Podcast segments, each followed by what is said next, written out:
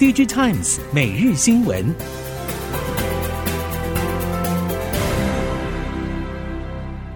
听众朋友您好，欢迎收听 DG Times 每日新闻，我是袁长杰，现在为您提供今天科技产业的新闻重点。首先带您看到的是，显示驱动 IC DDI 业者陆续举行法说会，对于第四季表现，除了奇景之外，普遍都抱持悲观看法。从中长期的角度来观察，各家业者对于市况预估有非常大的差异。像是奇景认为第四季营运就会显著回升，但是敦泰却认为库存至少需要三到四个季度才能去化完毕，并且直接认列高额库存及呆账损失。相关业者表示，会出现这样的情况，与各家业者的营运基本功、技术能力以及业务多元发展能力有绝对的关系。但是，影响营运表现最大的，或许还是经营团队在过去两年盛景之下，采取什么样的应对策略。熟悉 DDI 业界人士坦承，稳健的厂商即使在供不应求的情况之下，投片策略依旧谨慎小心。比起现在面对处理不完的长期供货合约和庞大库存的业者，压力自然不可同日而语。丰田、NTT、Sony、凯霞等日本八家企业宣布合作成立新一代半导体生产企业 Rapidus，日本政府也承诺提供支援，引发南韩业界高度关注。综合韩国经济、D-Daily 等韩国媒体消息。包括丰田、NTT、Sony、凯霞、软银、NEC、电装以及三菱日联银行等八家厂商宣布联手成立 Rapidus，日本政府也决定给予七百亿日元支援。Rapidus 将生产用于超级电脑、自动驾驶、新一代通讯和人工智慧等领域的尖端半导体。南韩业界认为，未来不排除日本将会进入晶圆代工领域。根据了解，Rapidus 将涉足两奈米及以下制程开发，订立二零二七年起将大规模量产两奈米半导体的目标。中美科技战持续，有多家中国半导体相关企业高层预期，明年的情况会比今年更糟糕，并且表示正在准备过冬。南华早报更引述一位不愿具名的中国半导体新创创办人的说法，表示。如果再没有新投资挹注，资金马上就要用完了。北京看懂研究院观察，中国半导体产业目前正处于产业循环当中的衰退阶段，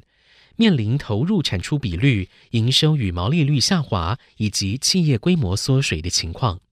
另外一方面，因为无法取得某一些只有美国供应的设备，导致中国晶片业者许多产线建设计划被迫叫停。消息人士表示，虽然长江存储已经下的设备订单并没有推迟或取消，但是暂停扩张计划；长兴存储也有部分扩张计划暂缓。受到经济环境以及风控措施影响，今年中国双十一相当具有挑战性。过去阿里巴巴旗下天猫以及另一大电商平台京东都有公布成交金额，但这一次则静悄悄。阿里巴巴只表示销售表现与去年持平，不过部分中系智慧型手机还是释出了自家战绩。小米公布今年双十一各大通路成交金额达人民币一百七十亿元。京东表示，官方旗舰店成交用户数成长百分之一百二十，在各手机品牌旗舰店中，vivo 销售额表现排行第三，OPPO 上通路全品类销售额成长了百分之一百四十。值得留意的是，虽然各家品牌纷纷展现喜讯，但是折扣力度大却未必是好事。小米就曾经表示，在稍早六一八购物节中，因为加强促销，使得手机平均售价降低，影响了财报表现。鉴于中国仍然维持严格的防疫措施，跨国制造业者面临极大的不确定性。印度正视为千载难逢的契机，希望打造更完整的手机供应链。路透引述消息人士说法表示，鸿海计划将泰米尔纳都生产的 iPhone 工厂产线人数在两年内扩增到原本的四倍，达到七万人。目前鸿海正在与官员讨论如何解决增聘所需要的各种问题，像是住宿设施。DigiTimes Research 预估，二零二七年以前，印度将占苹果及三星手机全球产能的将近一半。尽管如此，印度还是面临零组件依赖中国进口的问题，而印度严格检视来自中国的直接投资，也让中国制造业者难以在印度设厂生产。为了积极推广建构营运本地化 （BOL） 的新商业模式，鸿海董事长刘扬伟前往印尼出席 G20 系列活动当中的 B20 峰会，并且发表演讲。刘扬伟强调，面对大环境的变迁与挑战，合作、分享、共荣将会是运用创新力量促成经济成长的关键，而台湾会是全世界最值得信赖的合作伙伴。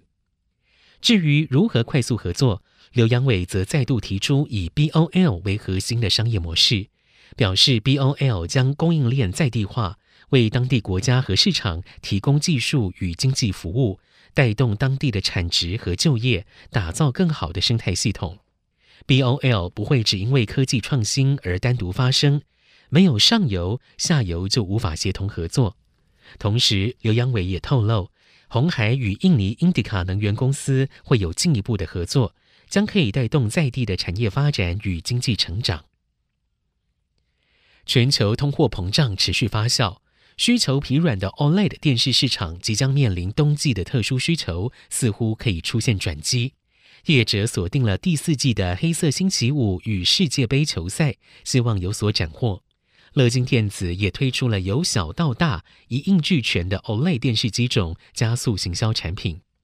韩国媒体 Money Today 报道。市调机构 Omdia 最新预测，第四季全球 OLED 电视出货量约为两百九十二万台，其中北美与欧洲出货量比去年同期会增加百分之三十六。随着世界杯足球赛即将来临，预估有不少热情球迷想待在家里看实况转播，渴望带动 OLED 电视需求复苏。